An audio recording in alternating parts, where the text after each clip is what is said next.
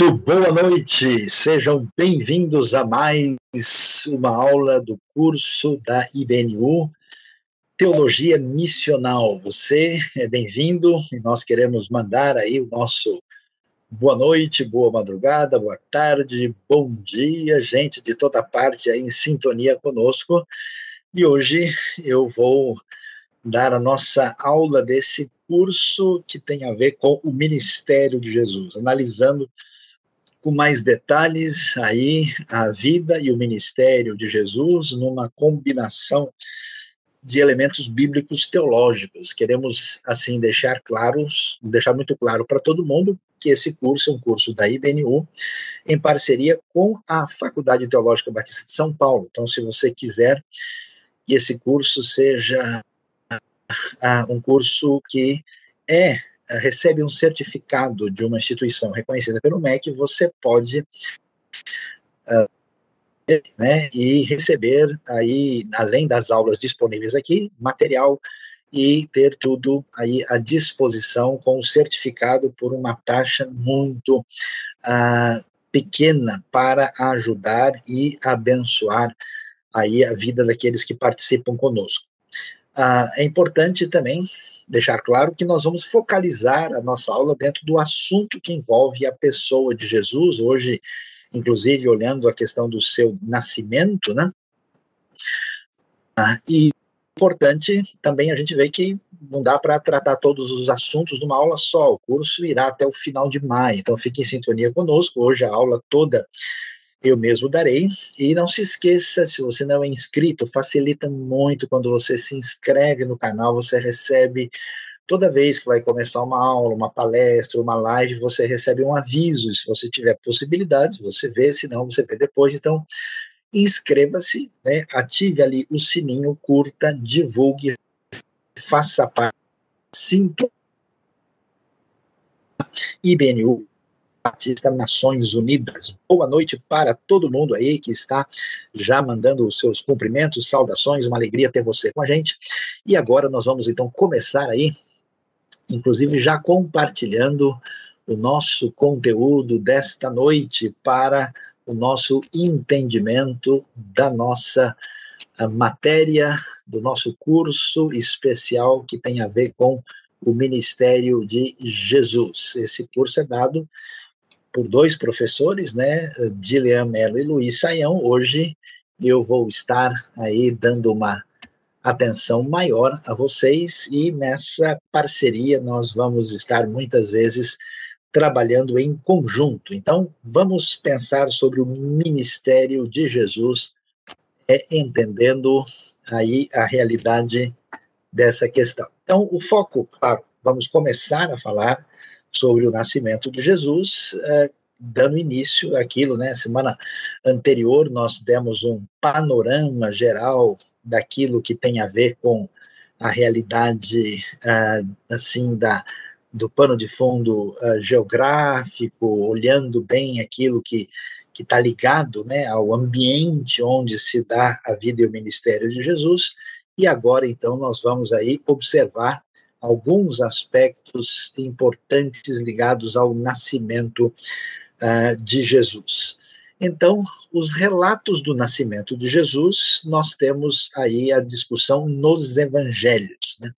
Lembre-se de que uh, nós temos dois relatos que merecem uma atenção mais específica, porque nós não temos detalhamento sobre o nascimento de Jesus nem em Marcos nem em João. Né? O detalhe aparece em Mateus. Em Mateus nós temos ali o que é uma genealogia a partir de José, que é o pai legal de Jesus, e essa genealogia retrocede até chegar a Abraão, né? Porque Mateus quer claramente, com o seu foco judaico, estabelecer essa conexão. E a ênfase, né, como nós estamos vendo, inclusive, num outro curso né, de sábado, que é voltado ali para a história da salvação, ou a questão do panorama teológico do Novo Testamento, a ênfase envolve o cumprimento das profecias do Antigo Testamento. Mateus vai deixar muito claro isso, né, quando ele vai é, apresentar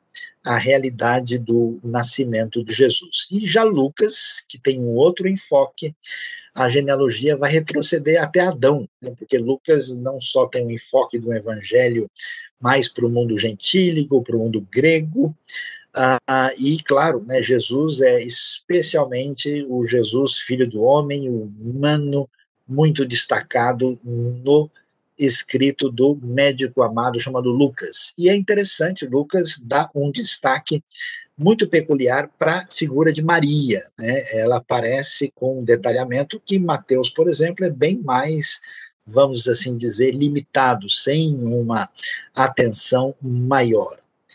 Aí, o que é que a gente é, pode dizer? O que Mateus e Lucas apresentam aqui é um anúncio, uma chegada que está claramente aí ligada, né, intimamente ligada ao desígnio de Deus de libertar, trazer livramento para a humanidade e realizar as promessas que Deus já tinha feito nas Escrituras. Um estudioso neotestamentário muito bom, importante, o senhor Darrell Bock, no livro citando aqui Jesus segundo as Escrituras, publicado pela Shed Publicações. E aí, então, a gente pode uh, ter essa perspectiva clara daquilo que envolve esse agir divino na história de trazer libertação, salvação e cumprir aquilo que Deus havia prometido. Prosseguindo, vamos então agora prestar atenção um pouquinho no relato que Mateus vai fazer do nascimento de Jesus. Né? Ou seja, no início, Mateus tem o objetivo de nos revelar quem é Jesus. Jesus apresentado no início, especialmente com dois enfoques especiais. Ele é o filho de Davi, né? Isso tem a ver com o cumprimento da aliança davídica, quer dizer que Jesus é o rei esperado, e isso é muito importante, né? Com respeito ao que a gente chama de expectativa messiânica, e, claro, Jesus é o filho de Abraão, por isso que a genealogia vai até Abraão, já que é, em Abraão nós temos aí o início daquilo que envolve a promessa divina e que tem continuidade até mesmo por meio da aliança que também Deus faz com Abraão.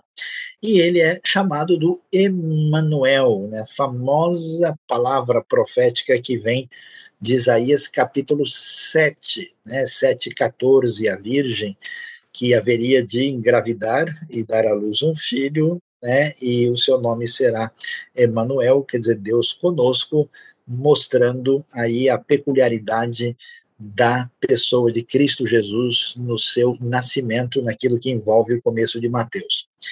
Uh, olhando para o capítulo 2, a gente tem já uma, uma proposta de o texto nos leva a caminhar pela geografia e, é, isso aponta para nós o cumprimento de promessas do Antigo Testamento. E os caminhos são interessantes, a gente vai ver né, que a, a caminhada é longa, né, porque Jesus vai nascer em Belém, né, a, da Judéia, a, mediante a ameaça da sua morte, ele vai é, descer até o, o Egito, né, como a gente sabe, depois, eh, nós temos uma referência a Ramá, né, que tem a ver com o choro lá de Raquel, que tem a ver com o cumprimento, que é também um vilarejo muito pequeno, e Nazaré, que fica ah, na Galileia, ainda perto do vale de Jezreel, antes de chegar mesmo na região onde está o lago de Tiberíades, o mar da Galileia. Então,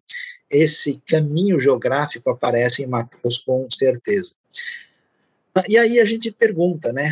Qual é a razão de ser? Por que, que genealogia? Né? Eu conheço muita gente que, quando tenta ler a Bíblia assim, e pega esses textos, ou pega até outros do Antigo Testamento, fica lá lendo um monte de nome, né? Qual é o sentido disso? Qual é o valor, né? E aí o que, que a gente vai ver? A razão é para mostrar a importância da história, né? Quer dizer, uh, aquilo que acontece na ação divina não tem a ver só com o momento que eu vivo agora, como muita gente imagina. A sua relação com Deus é bem limitada, né? O que Deus está fazendo para mim nesse momento, né? Então Deus uh, está agindo por muitas gerações, né? Na linguagem assim bem comum, Deus mostra a sua experiência através da história. Muitas vezes a gente até fica numa situação achando que A gente é a primeira pessoa a enfrentar esse tipo de situação, é a primeira vez que acontece isso, né? Então é muito desse, é, às vezes, essa postura apocalíptica diante de um problema que surge, a gente acha que é o fim de tudo, como se nunca tivesse havido alguma coisa similar ao que a gente está enfrentando. Então, a genealogia tem grande valor e grande importância. Quando a gente olha para a genealogia de Mateus, que vai apresentar Jesus logo no início, é muito interessante ver que uh, Mateus vai organizar com o foco de mostrar que aquele que nasce é o Messias. Ele organiza a genealogia em três grupos de 14, ou seja, Abraão vai dizer, olha, é, Mateus vai dizer, a coisa começa em Abraão, de Abraão vai até Davi, depois de Davi vai até ao exílio na Babilônia, depois do exílio da Babilônia até o nascimento de Cristo, Jesus, e ele divide, então, né, nesse número 14, que é o número que tem por si só já importância, porque ele é o dobro de 7, que tem um, um sentido de algo completo na, na, na visão hebraica de, de, simbólica dos números, né? E você então tem 14, 14 e 14, tendo o total de 42 nomes. E aí a gente pode ver como é que funciona isso, né? E como é que ele é dividido. Então você vê aí qual, qual é o enfoque. Né? Primeiro, ele começa aqui em Abraão. Abraão é, o, é, a promessa, é o início da nação hebraica, né? E aí você tem aí Abraão, Isaac, Jacó, Judá, Pérez, Esron, Arabe, vai passando por Boaz, Obed, Jessé e Davi. Agora preste atenção como o objetivo de Mateus, falando do nascimento de Jesus, é fazer a relação com Davi, Davi é o 14 nome da primeira lista, mas ele é repetido, abrindo a segunda lista. Então, na verdade, Davi aparece em duas, são 14 né, de Abraão até Davi e 14 de Davi até a época do último rei importante de Judá, que Uzias. Aí você vê Davi, Salomão, Robão, Abias, né, os reis da casa de Davi no reino de Judá, inclusive passando por Ezequias, Manassés, Amon e o rei Josias, que vai uh, morrer no ano 609 a.C. Aí você tem, depois na sequência, Jeconias, uh, também chamado Joaquim, né, e Salatiel, Zorobabel, aí nós temos toda a lista até chegar a Matã, Jacó, José e Jesus, mostrando Jesus como descendente de Abraão, como aquele que é o herdeiro da casa de Davi. E por que aí o número 14? Olha que coisa interessante. Davi, que é a grande referência, né? Ah, o seu nome em hebraico é David. E, portanto, você tem três consoantes aí ah, no nome, né? Que é a letra Dalet, depois o Vav e depois o Dalet de novo. É, ou seja, B, VD, né? nada a ver com os DVDs aí que talvez você conheça, né? mas David, então, tem a letra D, a quarta letra do alfabeto hebraico, e o Vav, que tem som de V, é a sexta. Então, olha só, o nome David tem a soma do valor numérico 14. Isso para a gente pode não parecer tão valioso, mas para a maneira hebraica, judaica antiga de mexer com isso, de ver o sentido simbólico, a, a, relação, inclusive, é, de a gente guardar na memória aquilo que é apresentado, é muito interessante e aparece aí com destaque quando a gente olha no que o texto vai aparecer. E aí você entra no texto, né? que fala do registro da genealogia de Jesus Cristo, filho de Davi. Então, você veja os destaques que aparecem aí, né? Os patriarcas Abraão, Isaac e Jacó, né? destaque para Abraão e Jacó. Veja aí, é curioso, né? Nós vamos ter alguns nomes de mulher, que é algo inusitado, né? E aí aparecem certos nomes que a gente não poderia esperar numa genealogia. Né? Você tem Deus agindo através de Judá na história, que a, a partir né, é, do seu filho Pérez, né, é, ele uh, teve como mãe né, de Pérez aí Tamar, que é uma história muito estranha de Gênesis 38, Pérez e Zerá, e mais para frente também tem um outro é, é, pessoal assim fora do padrão que a gente poderia esperar aí, né, quando Salmão gera Boaz, e a mãe foi Raab Boaz, uh, gerou Obed, cuja mãe foi Ruth. Então, destaca-se os nomes femininos da genealogia e alguns personagens nessa história que são, digamos assim, muito inusitados. Né?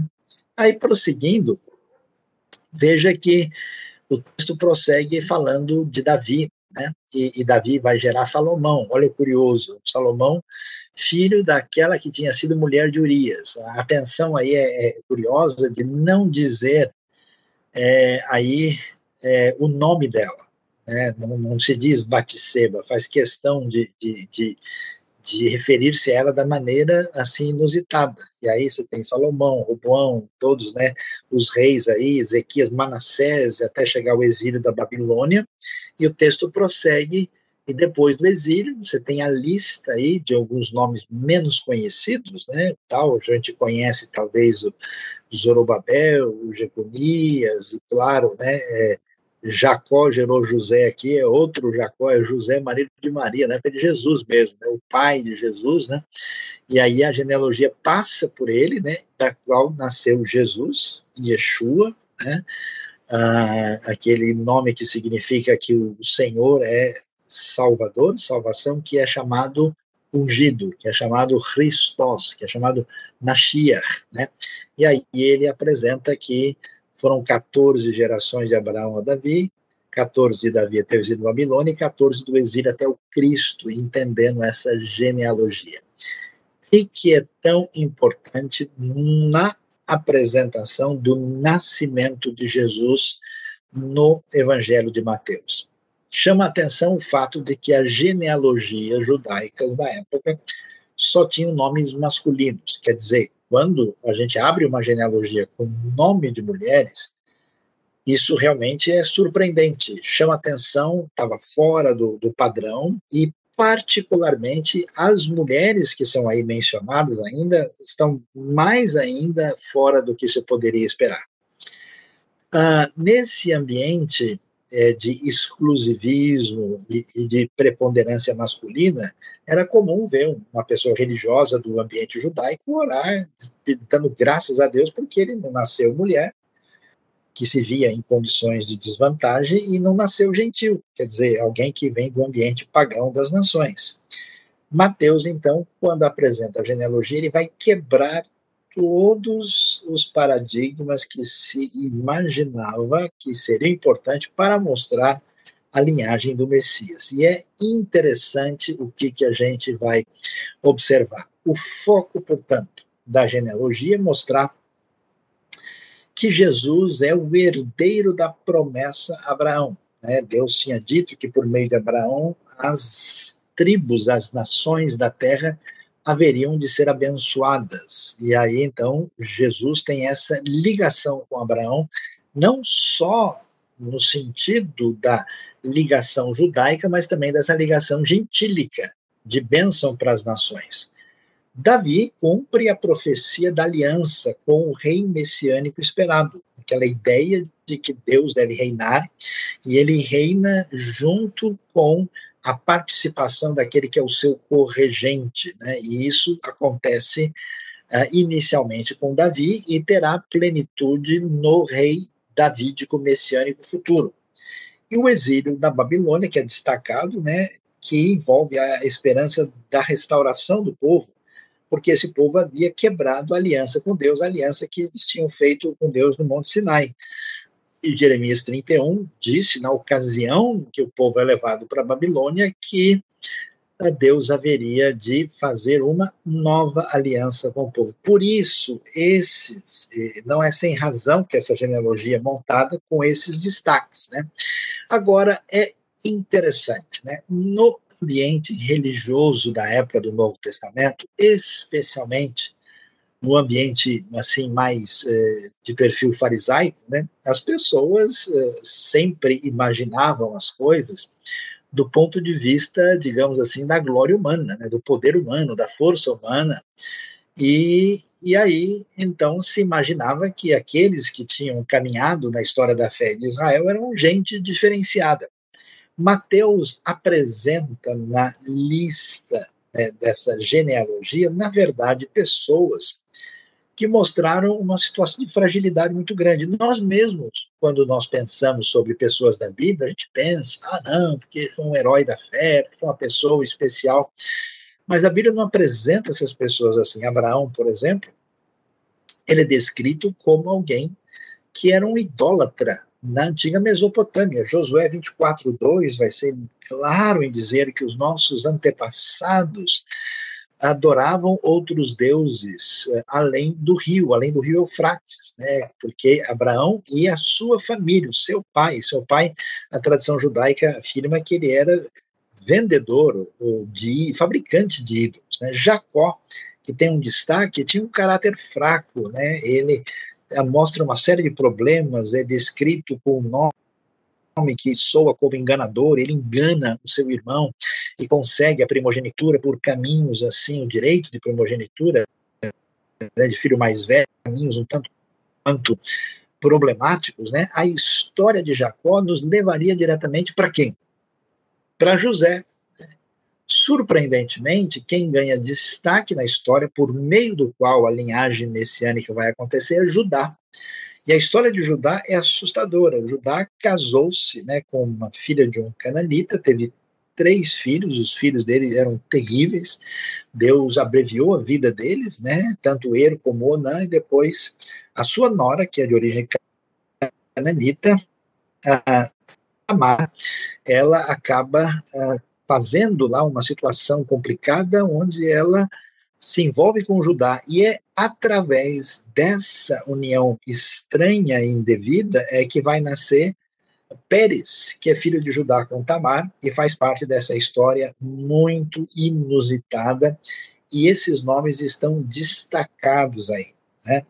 Boaz, um homem que vai casar com uma mulher que seria a mulher menos recomendada Primeiro, porque ela é estrangeira. Segundo, porque ela era viúva, quer dizer, o marido dela já havia morrido, não seria a pessoa assim. Terceiro, porque ah, era uma pessoa de situação de muita desvantagem, né? a razão do casamento envolvia a, a questão das terras do, do, do, antigo marido, né? e pior de tudo, ela era moabita, um povo que vivia do outro lado do Rio Jordão, com uma série de senões, inclusive com costumes até mesmo de adorar deuses que exigiam sacrifícios humanos. Então, quer dizer, aí, as pessoas que aparecem assim é para gente ficar assustado né, pelo procedimento deles, diferente do que a gente imagina. Davi foi marcado, apesar de né, ter sido chamado de um homem segundo o coração de Deus, porque foi perdoado e restaurado, na verdade foi adúltero e assassino, e também provocou a Deus naquele recenseamento, de modo que houve julgamento e punição divina sobre ele. Salomão, olha que curioso, em vez de Davi ter como descendente no trono um outro filho, que tivesse a ver com o seu casamento, vamos dizer, primeiro, Salomão é filho de Batseba. É, e é filho da mulher que tem a ver com a história do adultério. Então é curioso. Manassés, filho de Ezequias, que foi um rei bondoso, mas Manassés foi horrível a sua história. Ele queimou os filhos no fogo, era um dos reis mais perversos que existiu. Aparece Amon, rei perverso, que morreu, inclusive, assassinado, e que faz parte desse momento final, né?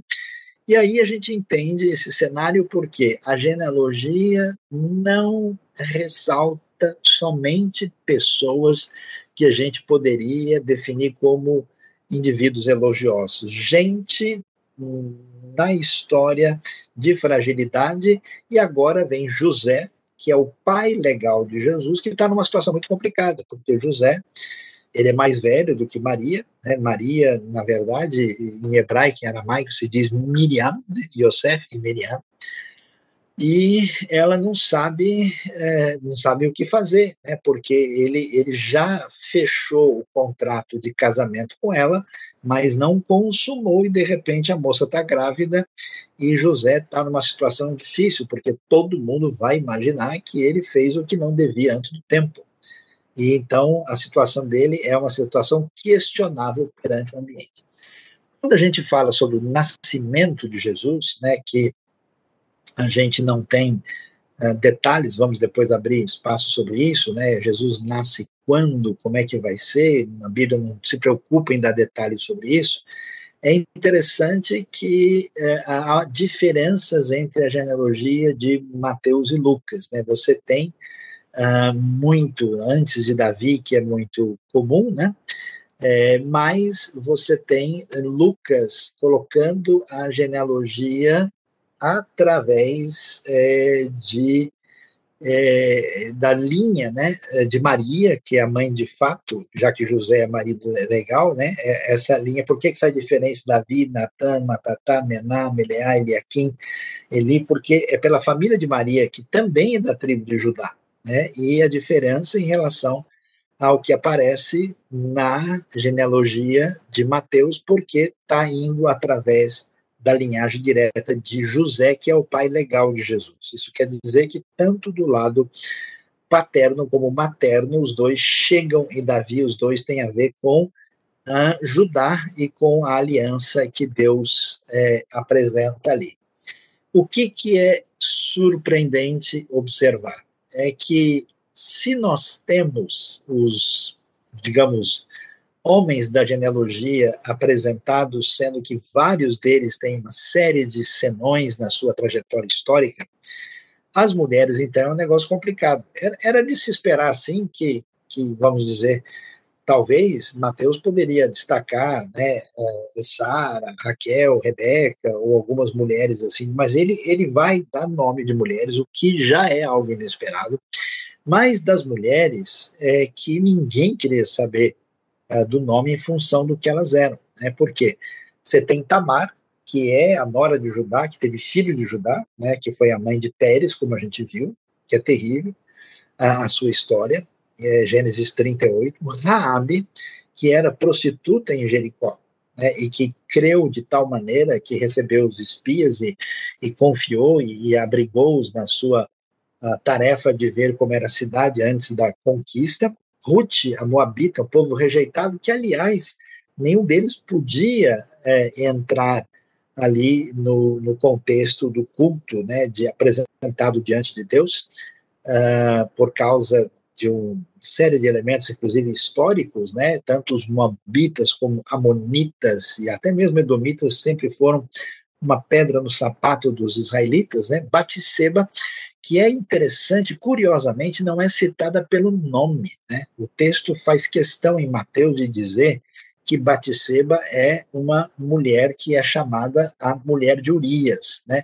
Isso é muito forte porque não só ressalta que ela é mulher uh, de Urias, mas Urias é um estrangeiro, ele era um, um hitita, né, digamos assim, um eteu, que estava trabalhando para o exército de Davi no momento complicado, e Davi fez o que fez. Então, assim, em vez de, de, de ressaltar o nome dela, faz questão de citar a situação que aponta mais nitidamente para o grande erro de Davi. E por que, que isso é tão importante? Porque o nascimento de Jesus vai estar marcado por dois elementos problemáticos, né? Primeiro, uma situação de presença gentílica e de mulheres que não faziam parte desse, dessa, desse primeiro escalão de, de referência que havia nesse tempo, mas de pessoas que tiveram a sua vida completamente complicada, com erros, com problemas e especialmente por uma postura de rejeição social. E por que isso é tão importante, Mateus? Porque Maria, que deve ter aí por volta dos 16 anos de idade, ela está grávida numa situação de vergonha. É difícil, como é que ela vai explicar, olha, eu estou grávida pelo Espírito Santo? esse negócio é meio difícil demais. Então, quer dizer, essas outras pessoas na história passaram por uma situação de incompreensão e de vergonha pública, assim como acontece com Maria e José agora no nascimento do Messias que vem nesse contexto. Quem são, portanto, essas mulheres da genealogia? São cinco. Quatro delas são gentias, né? Aí você pode, é, aqui não é gentia, que é a Batseba, ela é casada com gentil, né? As outras todas que aparecem aí, você vê, né? Uh, Tamar, né? A gente viu lá todas elas a Tamar, né? A, Raabe, né? A, a Ruth, né? São gentias aí claramente apresentadas, né? E, e Batseba está envolvida com o gentil, né? E elas eram indignas, né? E Maria que aparece aqui por último, né? Elas nos mostram que Jesus veio não só para os judeus, mas também para os gentios. Ele veio não só para aqueles que têm a ver com a, a esperança davídica, mas aquilo que envolvia a, o reino que deveria fazer diferença entre as nações. Ele veio também para as mulheres, que, especialmente nesse ambiente eh, religioso, não tinham nenhum protagonismo. Ele veio para gente imoral e rejeitada, né, numa época onde nunca iria uh, aparecer numa genealogia o nome de uma mulher, de um gentil, o nome de uma pessoa indigna. Mateus quebra o paradigma falando do nascimento de Jesus, porque a mãe de Jesus, grávida de modo embaraçoso, constrange José e a família. Você lembra que José pensa em ir embora, né? E, e ela nasce, né, Jesus vai nascer, né? Num ambiente, numa situação onde aparece pobreza, simplicidade e desprezo, conforme a ênfase que a gente vai encontrar em Mateus 1,16. E aí a gente vai ver que em Mateus o foco do texto é que o nascimento de Jesus acompanha uma trajetória da história, de uma genealogia, falando do Emanuel que veio trazer a salvação, salvação que faz sentido porque Deus agiu em gente rejeitada, discriminada e fracassada na história, isso abrindo um caminho diferente do tipo de mentalidade religiosa na época. Então, de fato, isso é muito curioso muito particular muito especial e chama atenção aí como é que isso acontece. Né?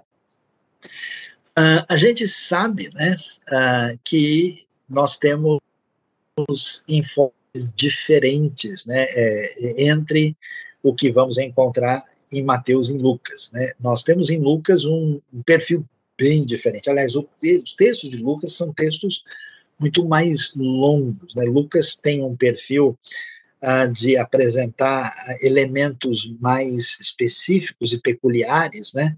Uh, e ele vai apresentar o um paralelo entre João e Jesus. Né? Então, veja, João, é, é, claro, João Batista, né? Então, nós temos o Lucas 1, do verso 5 em diante, no tempo de Herodes, rei da Judéia, Herodes o Grande, né? havia um sacerdote chamado Zacarias que pertencia ao grupo sacerdotal de Abias. Isabel, sua mulher, também era descendente de Arão.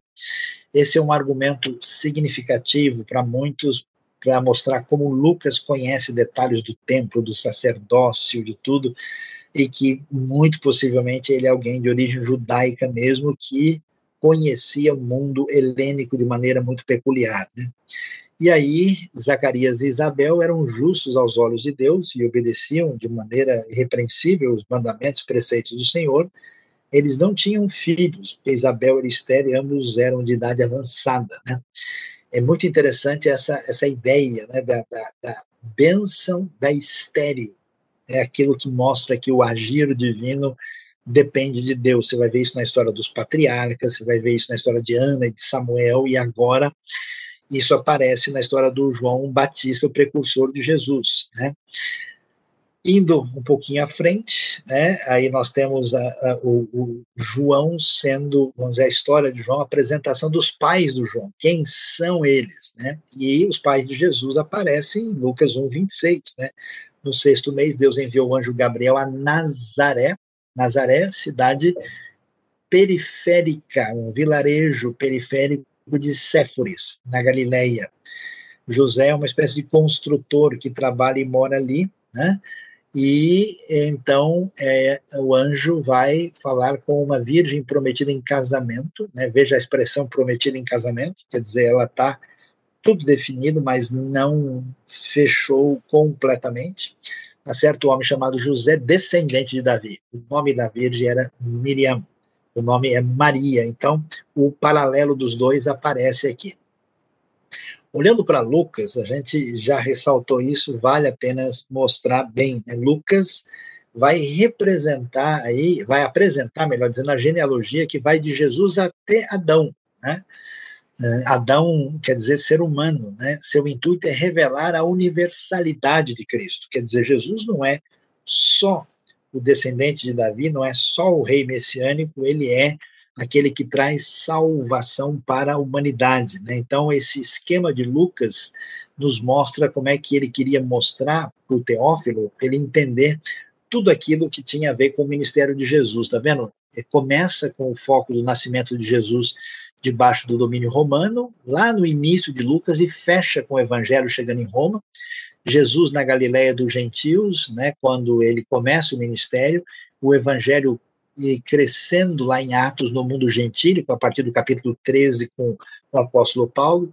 Jesus aparece em Samaria e Judéia na sequência de Lucas e também em Atos, especialmente aí capítulo 8, né, nós temos Jesus lá na Judéia e mais especificamente Samaria, e a igreja em Jerusalém paralela da última ocasião de Jesus em Jerusalém, antes ali, ou na ocasião que vai envolver a sua a paixão, morte e ressurreição. Então, isso é bem definido. E aí nós vamos ver o, o anúncio do nascimento de Jesus. É interessante ver né, o que, que o texto diz. Vai dizer, o texto de Lucas 1, 8 em diante, que o Zacarias estava uh, em serviço, o grupo dele, ele estava servindo como sacerdócio diante de Deus e foi escolhido por sorteio, de acordo com o costume do sacerdócio, para entrar no santuário do Senhor e oferecer incenso. Quando chegou a hora, né, o povo estava orando lá de fora, um anjo do Senhor apareceu a Zacarias à direita do altar do incenso. Quando Zacarias ouviu, perturbou-se, foi dominado pelo medo, mas o anjo lhe disse: Não tenha medo. Zacarias, sua oração foi ouvida, Isabel, sua mulher, lhe dará um filho, você dará o nome de João. E aí, então, o anúncio milagroso do nascimento do João, que é o precursor, que é o Elias que haveria de vir, ele será motivo de prazer e de alegria, muitos se alegrarão por causa do seu nascimento, porque ele será grande aos olhos do Senhor a semelhança de Sansão né, e daqueles nazireus, ele não devia tomar vinho nem bebida fermentada, ia ser cheio do Espírito antes do nascimento, é muito impressionante. Né? Aliás, desde já, o Espírito Santo é um tema fundamental em Lucas, não só em Atos, já no Evangelho.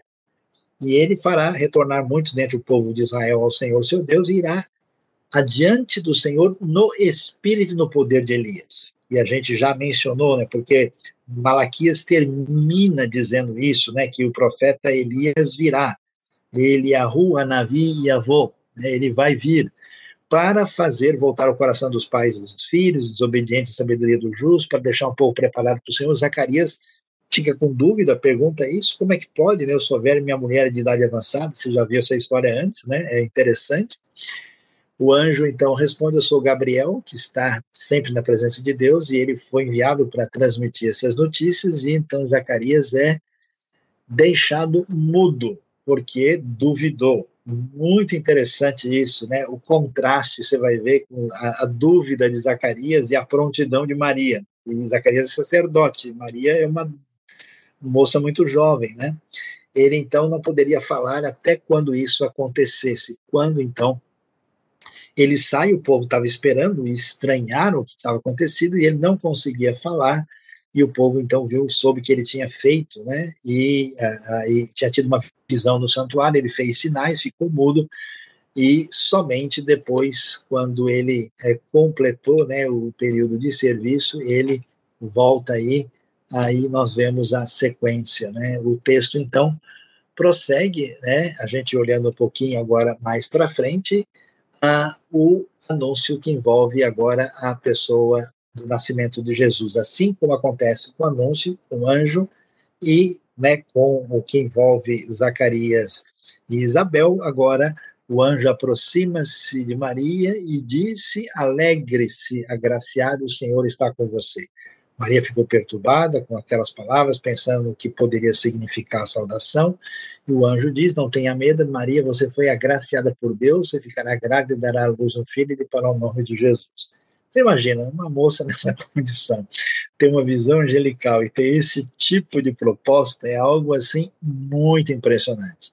Ele será grande, será chamado Filho do Altíssimo, o Senhor Deus lhe dará o trono do seu pai Davi e reinará para sempre sobre o povo de Jacó, seu reino jamais terá fim. Então, a, a, o anúncio do nascimento do Messias, claramente, conexão aqui, igual Mateus, né? Está ligado com o reino de Davi, ele vai reinar, o reino não terá fim. E Maria, interessante a sensatez da jovem, ela pergunta, né? Como assim? Como isso vai acontecer se eu sou virgem? O anjo então responde: O Espírito Santo virá sobre você. Que aparece, a gente sabe da concepção sobrenatural virginal de Jesus, né? Mas o Espírito Santo tem um destaque especial em Lucas e particularmente aqui no nascimento de Jesus, porque o Espírito é o Espírito que também está na criação, como você vai ver lá em Gênesis, né? Ele virá sobre você, o poder do Altíssimo a cobrirá com a sua sombra, e assim aquele que há de nascer será chamado Santo Filho de Deus. Quer dizer, Jesus Messias, Jesus Filho de Deus. E aí anuncia que Isabel, sua parenta, terá um filho na velhice, que um outro elemento diferente único e especial, miraculoso de Deus, que diziam ser estéreo, está no sexto mês de gestação, nada é impossível para Deus, e aí é impressionante, o contraste chama atenção. Enquanto né, o Zacarias não acredita e fica sem falar, sem falar, a situação de Maria é a pior possível. Como é que ela vai é, explicar para sua família? Como é que ela vai explicar para o José o que aconteceu? Né? Uh, quer dizer, a família vai achar que o José fez alguma coisa errada, o José vai, vai pensar em alguma coisa muito estranha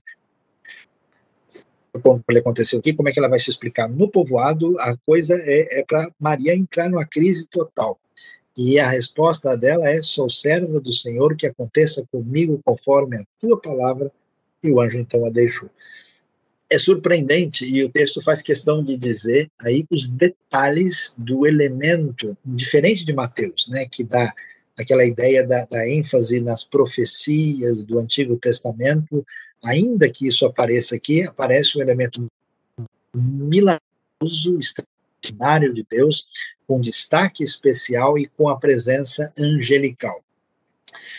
Ah, João, nós temos a resposta da mãe, né? Isabel, sua mulher, engravidou durante cinco meses, não saiu de casa. Ela diz: Isto é obra do, do Senhor, né? Que o Senhor fez. Agora ele olhou para mim com favor para desfazer a minha humilhação perante o povo.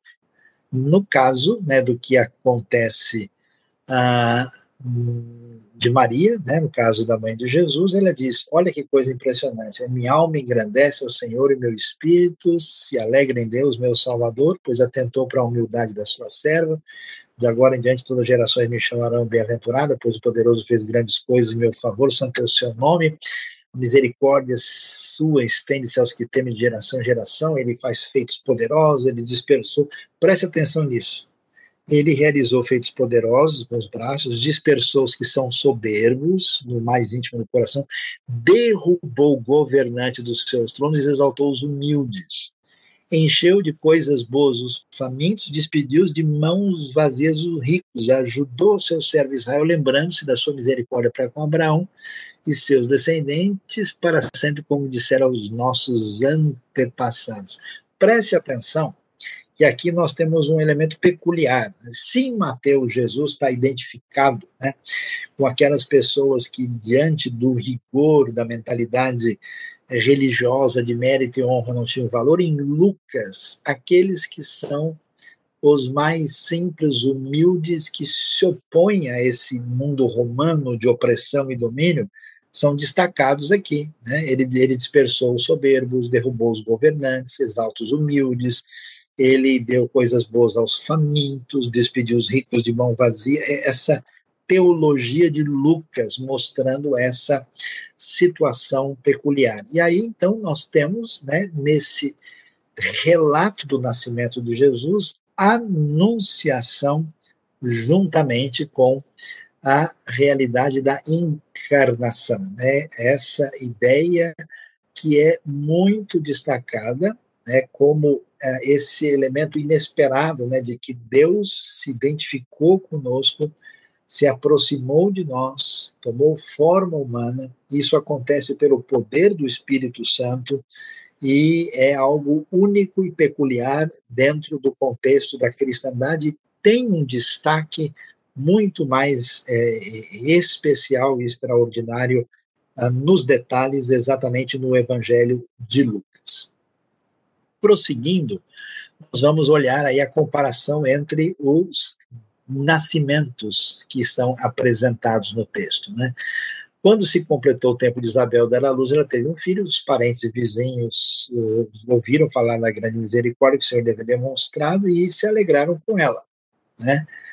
Ah, e, da mesma maneira, no capítulo 2, enquanto estavam lá, chegou o tempo de nascer o bebê e ela deu à luz o seu primogênito, envolveu em panos e o colocou numa manjedoura, porque não havia lugar para eles na hospedaria. Quer dizer, o agir de Deus, a misericórdia de Deus no nascimento de João, e o agir absolutamente poderoso de Deus e singular no nascimento de Jesus, mas chama atenção né, essa questão do Jesus na manjedoura, né, envolvido em panos, uh, sem haver lugar para ele na hospedaria, quer dizer, essa condição. Né? A gente não tem, vocês sabem disso, nenhuma, nenhum detalhamento sobre a possibilidade de saber qual foi a data do nascimento de Jesus. A gente tem essa data de dezembro, que tem origem em outras tradições e que tem força assim na história europeia, né? Mas Jesus, é, muito possivelmente, alguns estudiosos defendem a ideia que ele teria nascido em setembro e outubro, né? Lucas, quando descreve o nascimento, descreve com, com os rebanhos no campo, né? Em Belém, Belém é uma região montanhosa, né? E rebanho em campo aberto, assim, na época de dezembro, janeiro, assim, fevereiro, é muito improvável. Alguns acham né, que Jesus talvez tivesse nascido na ocasião da Páscoa, provavelmente em torno de abril, março, abril, ou alguns chegam a sugerir setembro, outubro. Há uma discussão, talvez a maioria vai achar que é, por volta de abril faz mais sentido.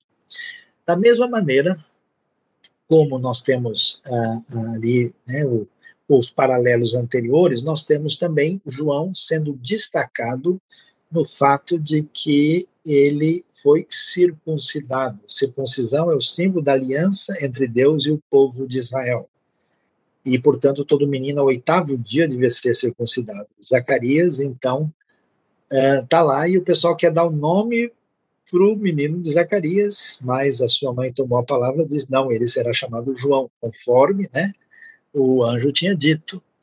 E, mas como assim, né? Tá fora do esperado, vocês não têm nenhum parente, né? Eles fizeram sinais ao pai do menino para saber como a criança se, deveria se chamar. E ele então pede uma tabuinha e escreve: o nome dele é João. E aí, então a boca se abre, sua língua se soltou, ele começou a falar, louvando a Deus. Todo mundo ali se encheu de temor e toda a região da montanhosa da Judéia, todo mundo comentava isso, né? E o que vai ser esse menino? Pois a mão do Senhor estava com ele. Isso é muito importante para mostrar a supervisão né, histórica por trás do cenário que vem da parte de Deus. Jesus também, né? Ele é com oito dias é circuncidado e recebe o nome de Jesus, Yeshua, João, Yohanan, e que tinha sido dado pelo anjo. Quando deu o tempo da purificação, né, o tempo da purificação da lei, né, José e Maria, é, quando a mulher tinha um filho, tinha um tempo, né, que tinha que esperar o organismo recuperar e depois, é, vamos dizer, é, fazer né, o ritual de purificação para é, se aproximar de novo do contexto cultico diante de Deus. Então, José e Maria levam ele para Jerusalém para apresentá-lo ao Senhor e claro, isso no templo de Jerusalém, né? E aí tem a citação, né, que todo primogênito do sexo masculino será consagrado ao Senhor, está escrito na lei, para oferecer um sacrifício de acordo com a lei, e o sacrifício bem de pobre, né?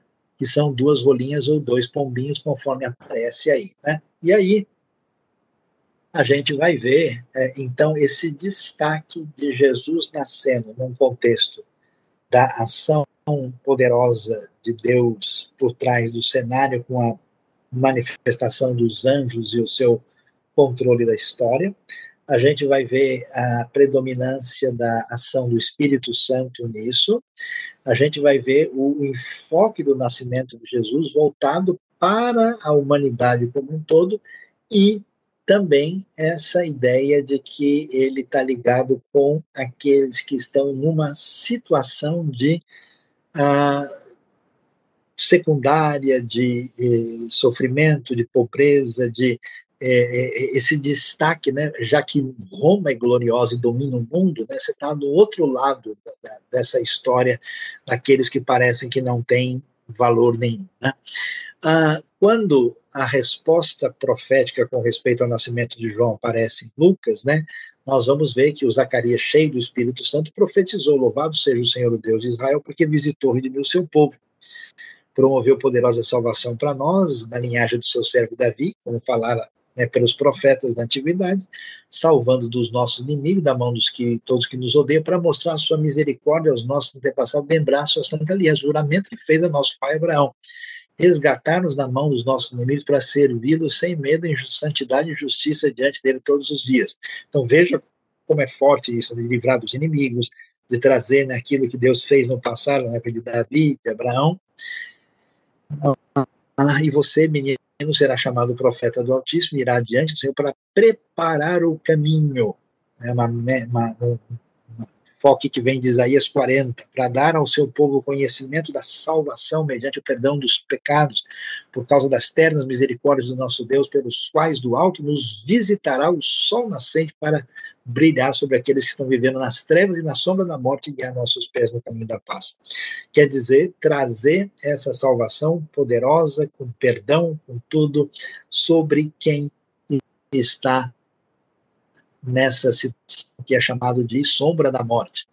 Com respeito a Jesus, acontece algo interessante, né? Lá o Zacarias profetiza, aqui tem o Simeão de Jerusalém, justo e piedoso, que aguardava o que é chamado de a consolação de Israel. E, de novo, o poder do Espírito, o Espírito estava sobre ele, o Espírito Santo. O Espírito tinha revelado que ele não morreria antes de ver o Cristo do Senhor. Movido pelo Espírito, ele foi ao templo, quando José e Maria tinham trazido o menino Jesus para fazer conforme a lei exigia, Simeão tomou nos braços, louvou a Deus, dizendo: soberano, o prometeste, agora pedirem paz o teu céu, porque os meus olhos já viram a tua salvação. Interessante demais, que preparasse, olha lá, a vista de todos os povos, preste atenção, luz para a revelação aos gentios, para a glória de Israel, teu povo, esse nascimento que se desdobra naquilo que envolve o rei davídico, que é o rei de Israel, cuja ação atingirá todos os povos e os gentios. O pai e a mãe do menino estavam admirados com o que fora dito a respeito dele, e Simeão os abençoou e disse a Maria, mãe de Jesus, esse menino está destinado a causar, olha lá, a queda e o soerguimento de muitos em Israel são sinal de contradição, de modo que o pensamento de muitos corações será revelado. Quanto a você, uma espada atravessará a sua alma Estava ali a profetisa Ana, filha de Fanuel da tribo de Azer, muito idosa, devido, ela tinha com o marido sete anos depois de se casar, então ficara viúva até 84 anos, nunca havia deixado o templo, adorava jejuando e orando dia e noite, e quando ela chega, deu graças a Deus e falava a respeito do menino a todos que esperavam a redenção de Jerusalém. Então, esse anúncio messiânico, esse anúncio que envolve aqueles uh, que é, vão ser derrubados pelo poder desse menino, esse negócio da queda e o surgimento né, de muitos aí, uns levantam, outros caem, e essa salvação que vai atingir quem menos a gente pode imaginar, e esse elemento de ampliação gentílica aparece aqui. E o texto vai continuar fazendo esses paralelos interessantes. Né? João, o menino crescia, e se fortalecia no espírito e viveu no deserto até aparecer publicamente a Israel. aparece o destaque né, disso, e Jesus continua o texto falando da sua vida como uma espécie de resposta profética e focalizando o seu crescimento. Ele crescia, se fortalecia, enchendo-se de sabedoria, a graça de Deus estava sobre ele, os pais seus pais iam a Jerusalém todo ano para a festa da Páscoa, março e abril, né? E aí, quando ele completou 12 anos de idade, eles subiram à festa conforme o costume. Por que 12 anos? Porque Jesus está completando a idade de maioridade, aquilo que os judeus comemoram como bar mitzvah, né? quando depois dos 12 para os 13 anos ele vai se tornar alguém que é espiritualmente responsável pela sua própria vida. Ele vai ter aí a sua maioridade espiritual. Terminada a festa da Páscoa, os pais voltam para casa, o menino fica em Jerusalém, eles não percebem. Quando eles estão no caminho, né, eles vão procurar e não encontram, voltam a Jerusalém, e depois de três dias o encontro no templo, que é gigante, né, que é um negócio, tem uma área de 144 mil metros quadrados, sentado entre os mestres, ouvindo, fazendo perguntas, e todos ficaram maravilhados com o seu entendimento, com as suas respostas. Muitos até acham que essa questão de Jesus é, ter feito isso é porque quando historicamente o menino vai fazer o bar mitzvah, ele tem que responder uma série de perguntas, né, a respeito a, daquilo que envolve o seu conhecimento da lei de Deus. E Jesus, então, muito possivelmente surpreendeu, né, e essa surpresa ainda se ampliou de modo que ele vai lá conversar aí com os uh, doutores aí, né, aqueles que são os mestres, e todos que ouviam ficaram maravilhados com o entendimento e as respostas. Os pais, então, ficaram perplexos, né, e a Maria reclama com ele, olha, estava atrás de você, o que aconteceu, né, e aí a resposta de Jesus é impressionante, vocês não sabiam que eu devia estar na casa de meu pai? Eles não compreenderam o que Jesus tinha dito, né, Uh, ele foi com eles, voltando para Nazaré, era menino obediente, a mãe guardava isso no coração e Jesus, famoso texto, né? É, ele continua crescendo em sabedoria, estatura e graça diante de Deus e dos homens, né? E aí, o que, que a gente observa nesse cenário geral, né? Ah, o anúncio do nascimento de João, em contraste aí, e em similaridade também, né? Zacarias é sacerdote do templo nos dias de Herodes, Gabriel vai né, fazer a, a conexão que está ligado com o poder e o espírito de Elias, que tem a ver com a profecia, né, que João Batista é o novo Elias. Uh, eles são vistos como justos, justos e obedientes. Isabel estéreo, o nascimento dela apresenta um padrão que vem lá de Isaac, Sansão, Samuel, né? Isso é importante para mostrar como é que Deus interfere, age na história por meio de pessoas que vão depender de Deus na sua caminhada. E no dia em que Zacarias leva as orações do povo, Deus ouve a oração e Deus fará o que promete, mesmo que tudo pareça indicar outra realidade. Uh, é interessante a beleza de Lucas, né, naquilo que envolve a sua estrutura quiástica, nessa poesia bonita que vai falar daquilo que Deus faz, né? Esse padrão de organização literária é muito importante e muitas vezes revela para a gente coisas interessantes, né? Então, quando ele começa no 68, indo até o 78, né, o Senhor visitou o seu povo. Lá no 78 nos visitará, o sol nascente das alturas. Ele redimiu o seu povo, 68b, nos para no redimir dos seus pecados, 77 ele suscitou, levantou plena e poderosa salvação, conhecimento da salvação, como prometera os seus santos profetas, ele será chamado profeta do Altíssimo, nos libertar dos inimigos, livro dos inimigos, e no meio lembrar-se da sua santa aliança, do juramento que fez Abraão. Quer dizer, a promessa, a palavra divina não falha, está no centro daquilo que envolve o que tem a ver com o nascimento de Jesus. Paralelamente, assim como a gente viu com João Batista, recordando aí, fazendo o desfecho, o nascimento de Jesus, Gabriel diz que o Filho do Altíssimo receberá o trono do pai, do seu pai Davi, Jesus como rei, Messias. Maria recebe um sinal, que a gravidez de Isabel já está no sexto mês, então um sinal de que Deus está agindo de modo especial, né? inclusive quando ela encontra, lembra até que o, o menino mexe né, lá no, no seu ventre.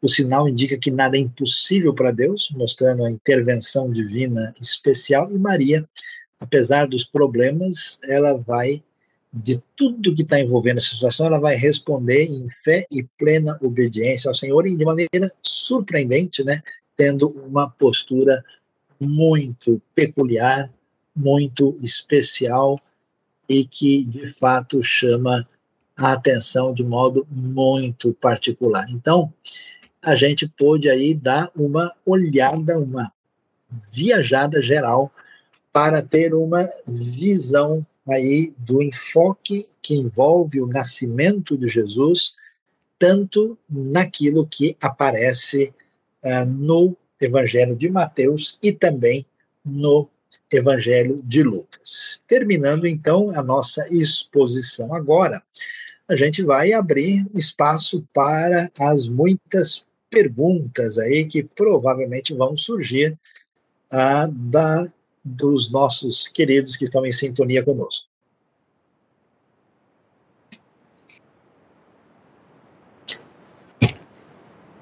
Vamos então ver aqui. Eu sei que tem bastante coisa que chegou aí. Se você tiver perguntas, pode enviar para nós, né? Ah, vamos lá, né?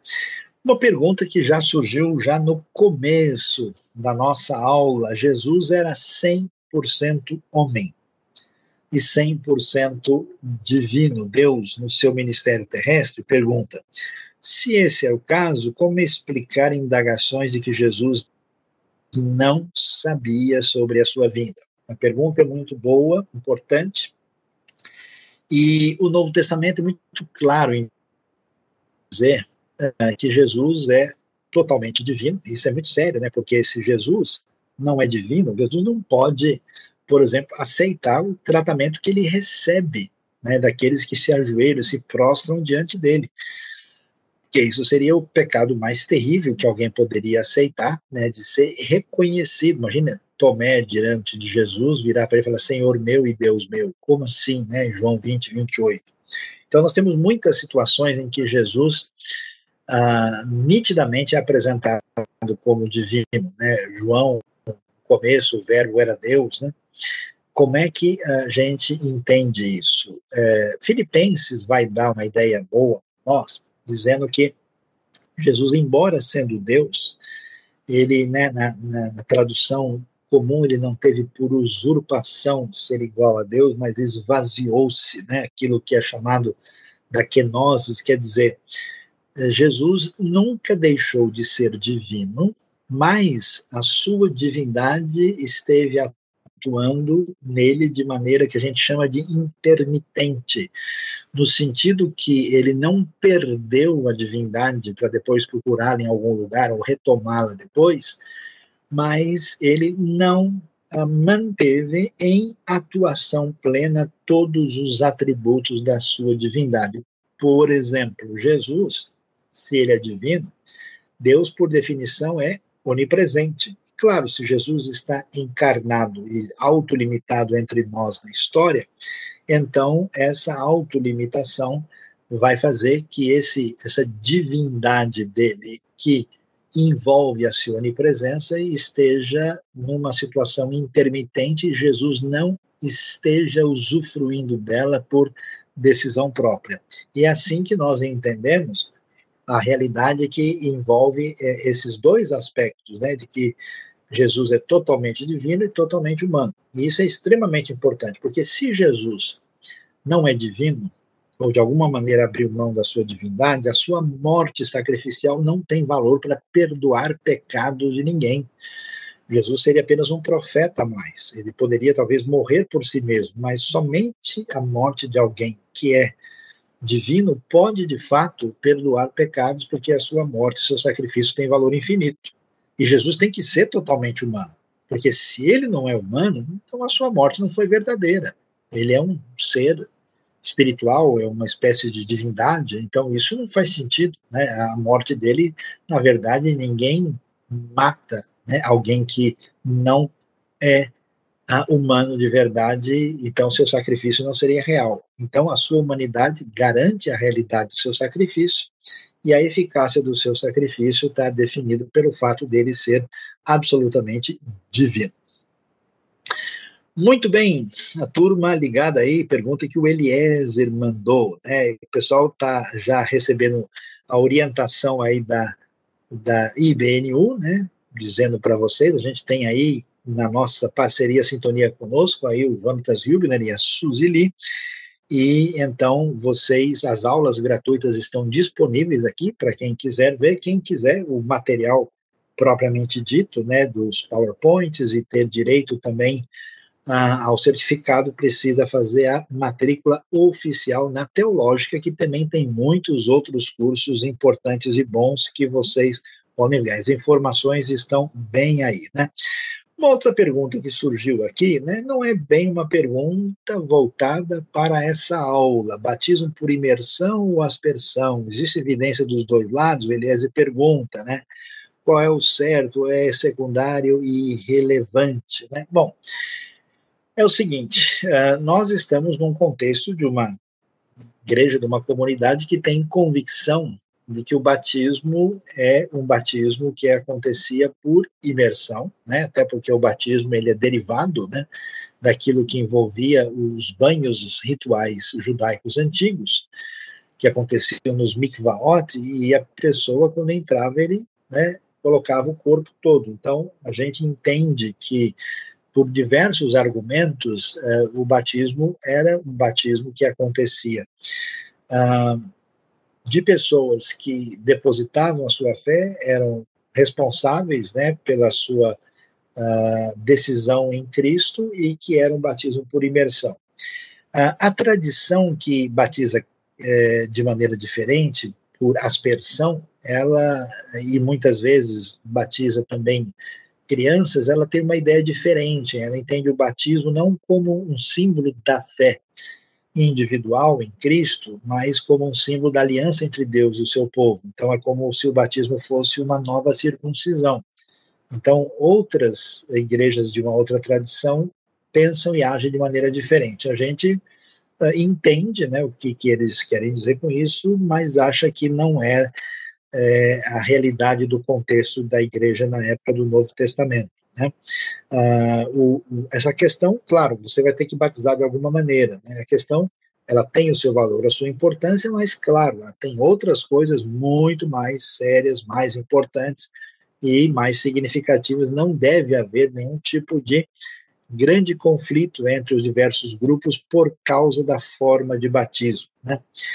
Muito bem, estamos aí com possibilidade, não sei se vocês têm mais perguntas aí sobre aquilo que a gente viu aqui a respeito uh, do nascimento de Jesus, sobre a primeira aula a respeito do texto mesmo de Mateus, a, a anterior foi apenas uma introdução.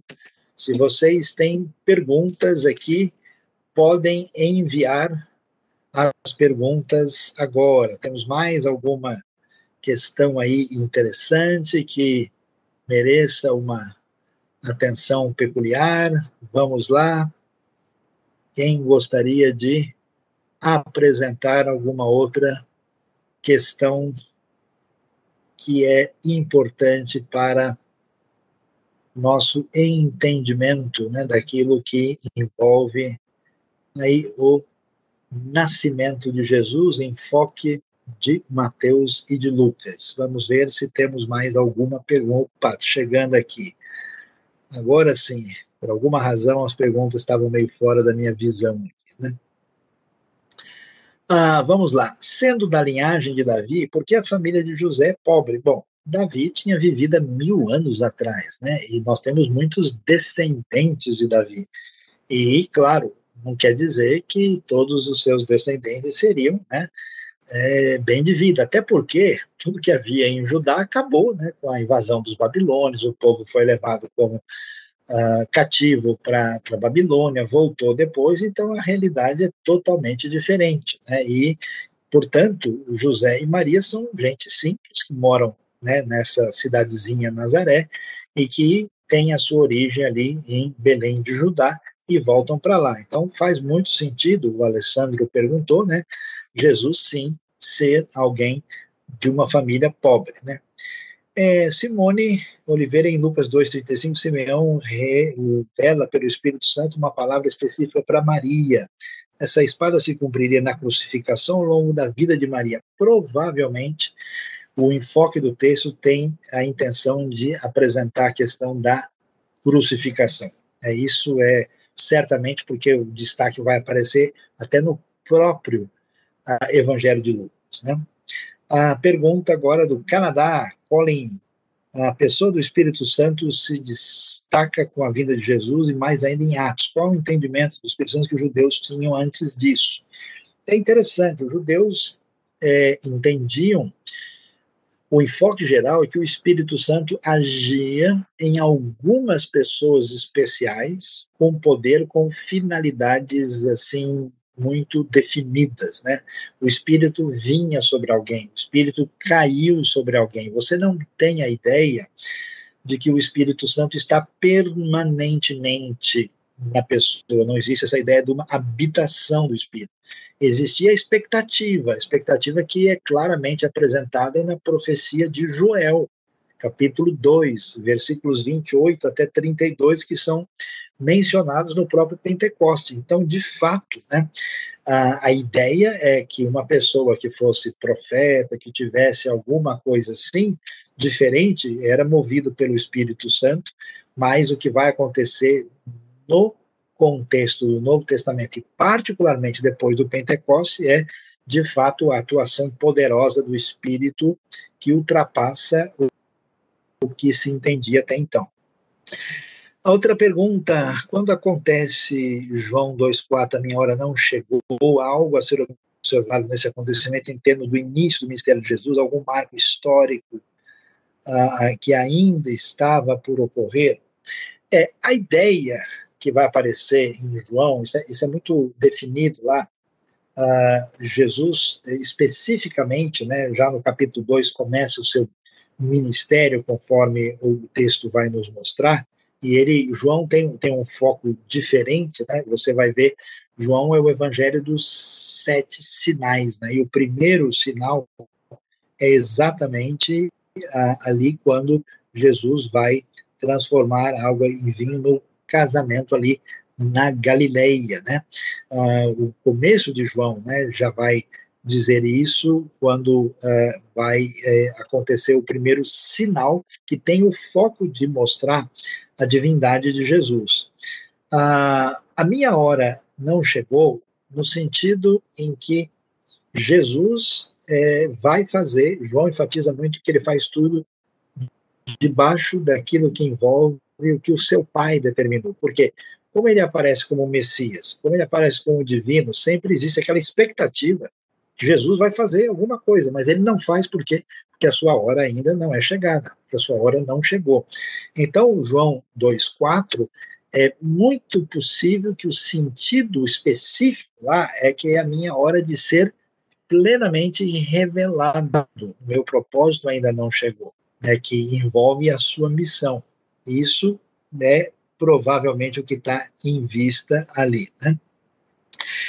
A Vânia pergunta que o milagre que Jesus transformou água em vinho era vinho sem álcool, mas ele disse para não se embriagar com vinho. Então, essa discussão existe na nossa realidade, porque, infelizmente, né, no, no contexto nosso, a gente tem muitas pessoas com problema com bebida, com álcool, até porque em lugares como uh, na tradição assim brasileira e lugares como na Rússia, na Inglaterra, no mundo de fala inglesa, né, bebidas como uísque, vodka, aguardente, elas são muito terríveis, né? Mas no mundo uh, mediterrâneo, né, Portugal, Itália, Israel, Grécia, o vinho é uma bebida do cotidiano, né? E nem todo vinho tem um alto teor alcoólico, né? Em hebraico existem várias palavras para vinho e a gente vê que o vinho do casamento é um vinho é, que o pessoal elogia. Então, assim, lembre-se que no mundo antigo não existe geladeira, né? Não tem como alguém guardar um suco de uva de maneira permanente. Esse suco ele vai fermentar. Né? Existiam tipos diferentes, mas é muito difícil você imaginar que é um vinho sem álcool no sentido absoluto. Isso não faz muito sentido no meio, no contexto judaico. Né? Até hoje, por exemplo, os judeus, nas suas festas religiosas, no, no Shabat, no sábado, né, nas festas, eles têm um que é chamado, um vinho chamado Kiddush. Kiddush literalmente é como se a gente falasse consagrado, né?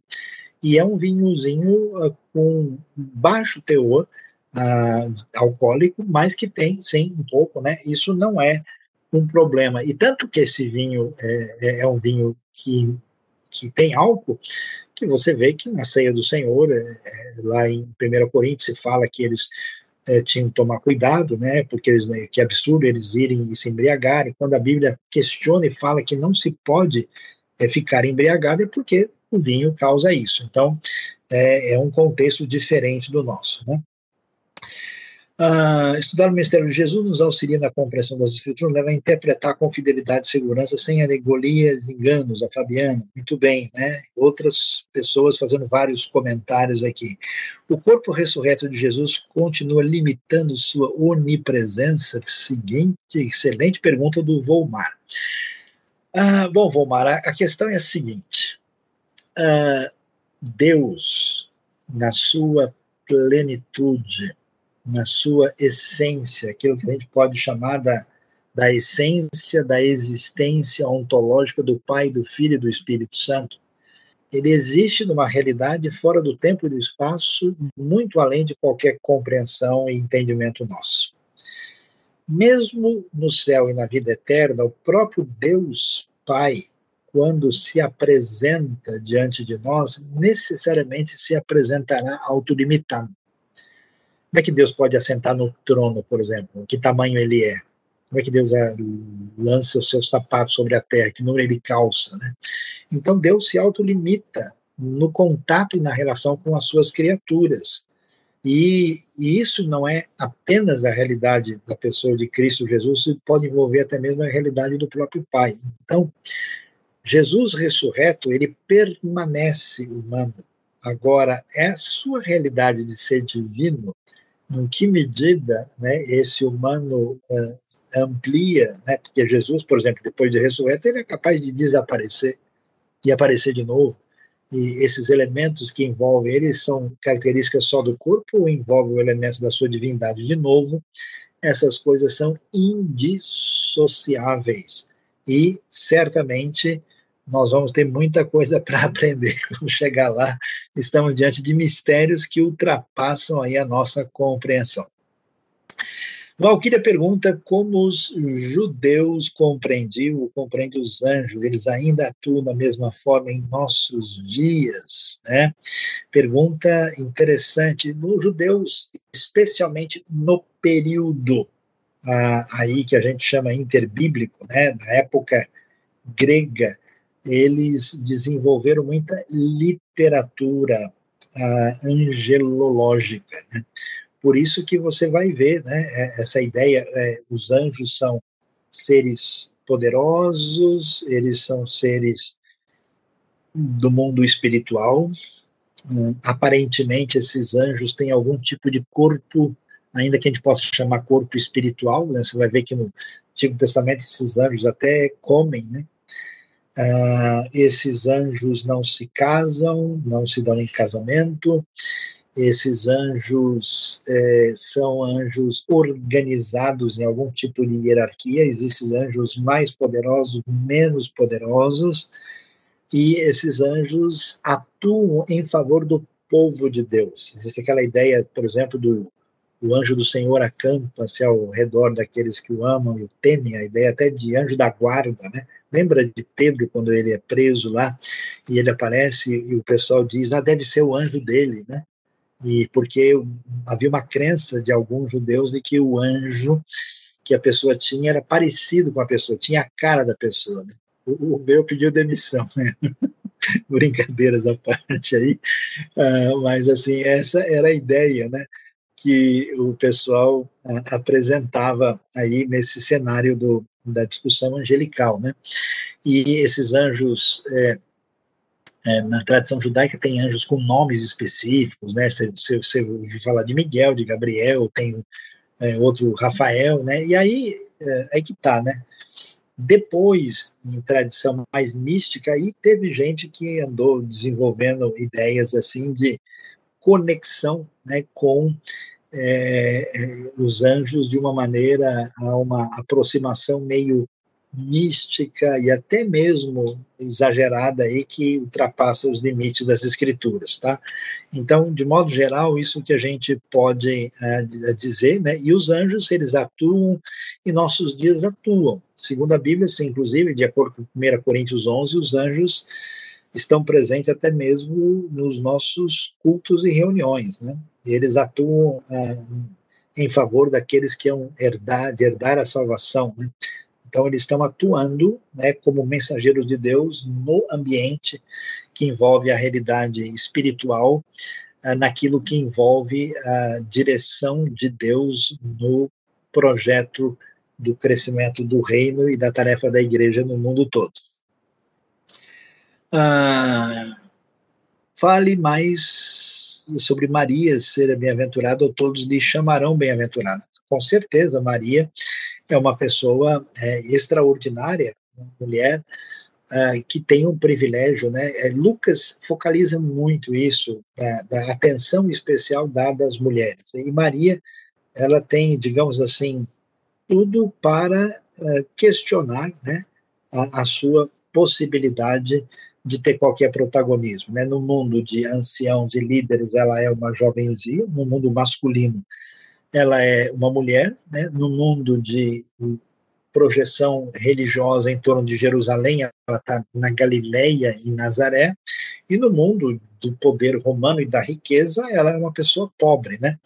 E de fato, como ela é escolhida por Deus, e é impressionante como ela se apresenta, de fato, ela será bem-aventurada, mulher mais importante, digamos assim, da história da, da, da fé né, porque teve o privilégio e a honra de ser a mãe do nosso Senhor, né? Infelizmente, na tradição às vezes evangélica, o pessoal tem meio medo de Maria, assim, por causa, né, dessa questão do, dos, dos, das controvérsias com a tradição católica que dá um valor muito elevado. Mas vocês devem até ver, tem uma mensagem específica, né, sobre Maria aqui no canal da IBNU, que é muito importante, porque no final de contas a gente tem que se basear nas escrituras né?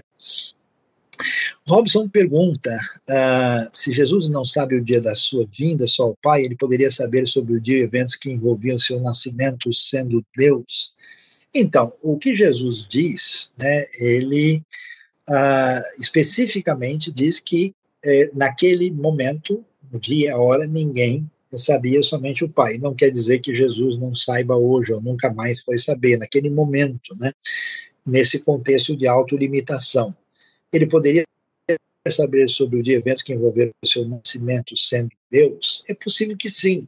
Essas questões, elas são hipotéticas, a gente não tem condição de dar muito detalhamento, né, que é, é, Jesus, em última instância, é, tem acesso ao pleno conhecimento de toda a realidade, é, no sentido quando ele tem a sua glorificação e volta diante do Pai. Enquanto ele está autolimitado no seu ministério, que esvazia-se de si mesmo, a gente não tem ideia de tudo que está disponível a Jesus naquele momento, naquilo, como a gente mencionou, que tem a ver com o seu estado de intermitência da sua divindade, que lhe é inalienável.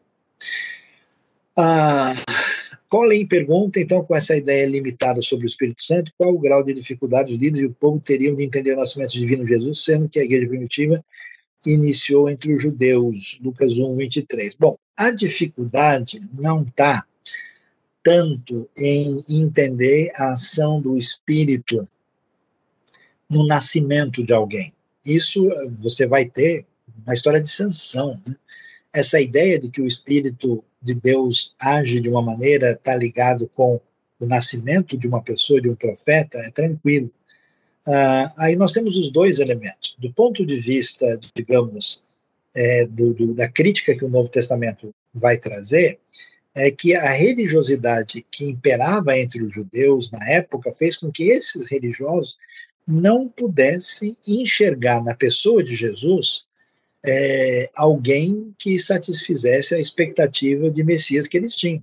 Então, como Jesus vem como servo sofredor, Jesus está lá na Galileia, acompanhado de pescador, falando sobre o reino de Deus num outro padrão, esse pessoal não, não aceita isso, não consegue entender. Agora, ah, o que vai envolver o problema maior para muitos, e na própria tradição judaica e em João aparece claro isso, é que mesmo entendendo que alguém pode nascer é, por uma atuação do Espírito, não se aceita, que é uma dificuldade que existe até hoje entre os judeus, a ideia de que Jesus, como ser humano, pode ser divino. Esse é o grande desafio. Então, assim, quem vem do, do mundo, é, vamos, gentílico, onde eles adoravam vários deuses, e dizer que Jesus é divino, isso não era um problema muito grande. Então, até se aceita o nascimento divino, o que não se aceita é a natureza divina de Jesus e o fato de que ele é divino, que ele pode e deve ser reconhecido como tal e adorado. Isso que representava, como representa até hoje, para muitos judeus, uma grande dificuldade. Ah, como é, José era descendente de Davi e Jesus não é filho de José, né? O Aldemir pergunta, como explicar que Jesus é descendente de Davi? Então são duas coisas aqui.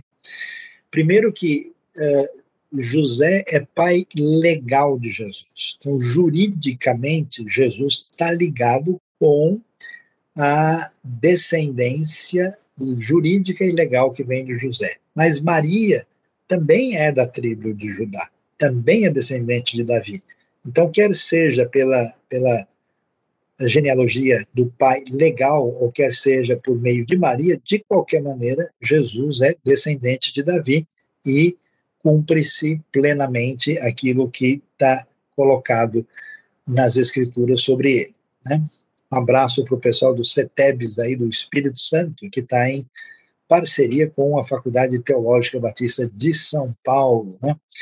Ah, muito bem, um abraço aí, pessoal. Maria Lemos, Carol Lima, aí destacando o humor do professor, não sei o que quer dizer isso muito bem, a gente conversa depois, né? Uh, Lucas fala sobre dois Matatias, um de Amós e outro de Semei. Algum deles é do período Macabeu. Sim, certamente um deles é. Eu não sei agora de responder de cabeça, teria que olhar, porque a genealogia atravessa o período Macabeu aí, né, que é um período de praticamente um século, né, 80 anos. Então, certamente um deles eu não posso lhe dizer especificamente uh, com detalhes agora, né? Uh, Gilmar, pastor Luiz Jesus tinha irmão por parte de mãe? É a indicação que Marcos capítulo 6 nos apresenta, né? Uh, estavam ali a mãe e os irmãos de Jesus. Marcos 6, 2, 3, você vai. Então, a indicação, essa, essa é uma, uma maneira diferente né, que a tradição católica teve de entender que Jesus, que os irmãos de Jesus são parentes de Jesus, né? Mas é difícil imaginar que naquele texto a palavra irmãos queira dizer parentes. Então, não há nenhuma razão para a perpetuidade da virgindade de Maria. Né? Isso é muito pouco provável no texto bíblico e na própria uh, tradição judaica antiga, né? é muito provável, sim, que Jesus teve outros irmãos. Até a Bíblia fala, os seus irmãos não criam nele, né? É, e exatamente faz muito sentido entender isso dessa maneira. Marcos capítulo 6 é um texto bom para observar isso. Jesus nasce em Belém, é circuncidado em Jerusalém e tem a visita dos pastores dos magos decreto de Herodes. Qual a ordem dos acontecimentos? Bom, claro, primeiro Jesus nasce em Belém, né? ele tem que ser circuncidado né, ao oitavo dia do seu nascimento, deve ser circuncidado aí em Jerusalém logo em seguida, né? E a visita dos pastores e dos magos, melhor dizendo, parece ter acontecido mesmo, o texto deixa claro que acontece durante o nascimento, né? quando ele nasce ali. Então, provavelmente os magos é, vão e, e fazem, né, o reconhecimento que a estrela leva ali para Belém no momento que ele nasce. Depois, ah, aí os magos vão voltar por outro caminho. Jesus vai a Jerusalém e é circuncidado, e em seguida vão para o Egito para escapar da morte que Herodes quer trazer uh, sobre eles. Né? Fabiano menciona que muitos são judeus que não aceitam que Deus é trino. Deuteronômio no Shema Israel diz que o nosso Deus é um. Como explicar Deus Pai, Deus Filho e Deus Espírito para um amigo judeu? Bom, isso é um pouco difícil por causa da própria tradição histórica. Eu acho que o caminho que se deve tomar é um caminho, primeiro, para admitir a ideia de que é possível que o divino se manifeste de uma maneira humana. Né?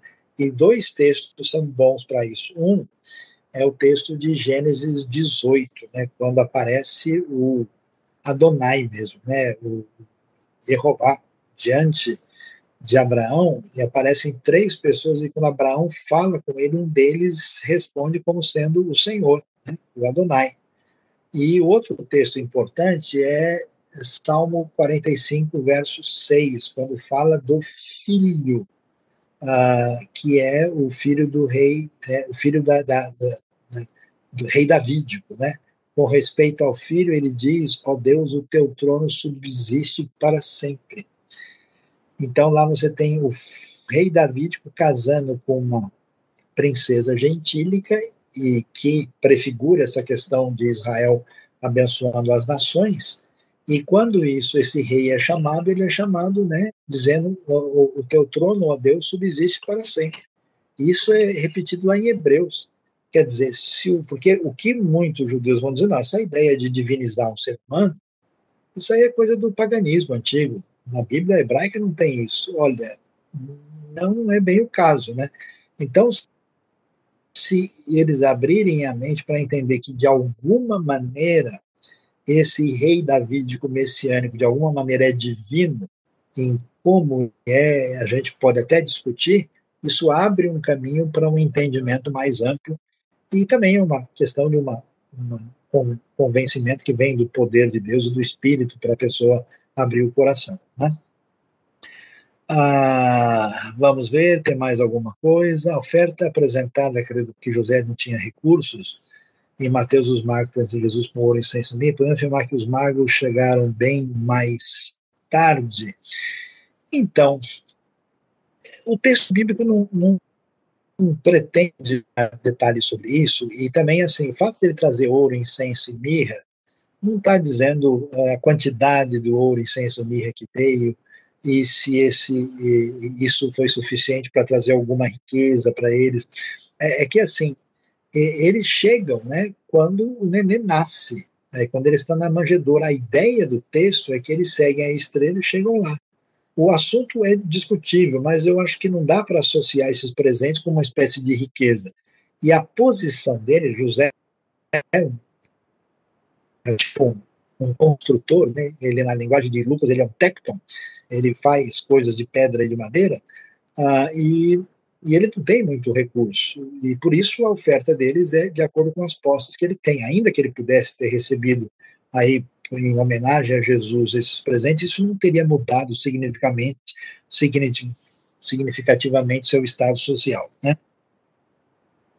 Ah, João Batista seria o único homem, além de Jesus, de ter o Espírito Santo antes de nascer. Né? Como é que a gente observa essa situação? Né? É, nós temos ah, algumas coisas assim curiosas, por exemplo, é, porque ter o Espírito Santo não significa uh, ter o Espírito Santo de uma maneira uh, em que a pessoa não tenha qualquer tipo de, de equívoco ou de qualquer outra situação, que ele seja um sujeito perfeito, né? Então, quem vai aparecer assim de uma maneira muito especial, é, com a ação de Deus parecido com o que a gente vê com João Batista, é a história do Sansão. Né? Sansão não se fala que o espírito estava lá, mas olha só o texto de Juízes 13, diz assim: a mulher deu à luz um menino e pôs o nome de Sansão. Ele cresceu, o Senhor o abençoou e o espírito do Senhor começou a agir nele quando ele se achava em Manedã entre Zorá e Estaol. Então, assim, Sansão tem uma história de nascimento assim meio parecida, né? O anjo do Senhor avisa, ele também não pode, né, como João Batista, comer nada é, que tem a ver com vinho fermentado, né? Mas assim, especificamente, é, o único que você vê o Espírito mesmo antes do nascimento é só o João Batista mesmo. Não temos nenhum outro caso. O caso mais assim que tem um paralelo à história de Sansão, mesmo assim é diferente, né?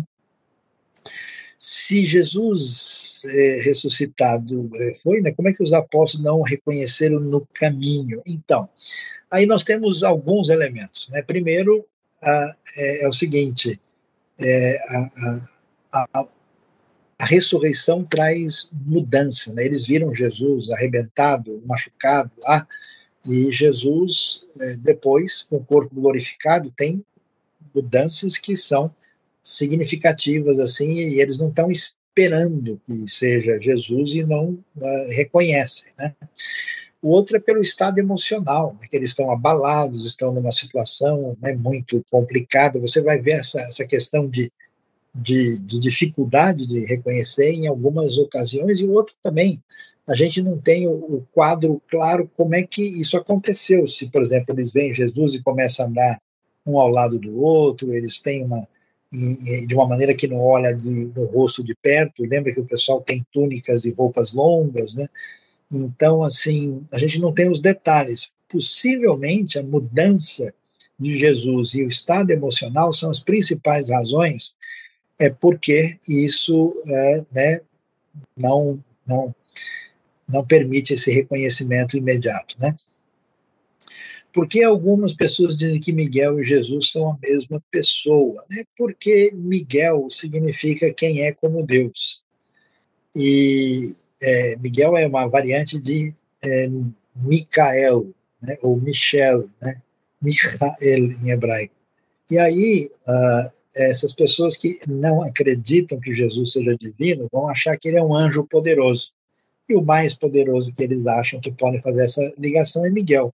Mas nenhum texto bíblico sugere isso ou apoia isso em nenhum lugar. João Batista era primo de Jesus? Sim, exatamente. É claro isso no texto, Lucas menciona, né? Aí Maria visita a Isabel, que é, é parenta dela, então ele é primo de Jesus, né? A Vânia, o que dizer desse aí que surgiu agora em Israel, estão chamando do Messias esperado? Bom, a, a, a tradição judaica está cheia de Messias, né? não, é, não é só hoje. Tem, historicamente, tem um cara chamado Svi Sabetai, que, que, teve importância na história judaica como um Messias que não se concretizou. Teve uma rebelião de Bar Kokhba, um Messias também falso do segundo século.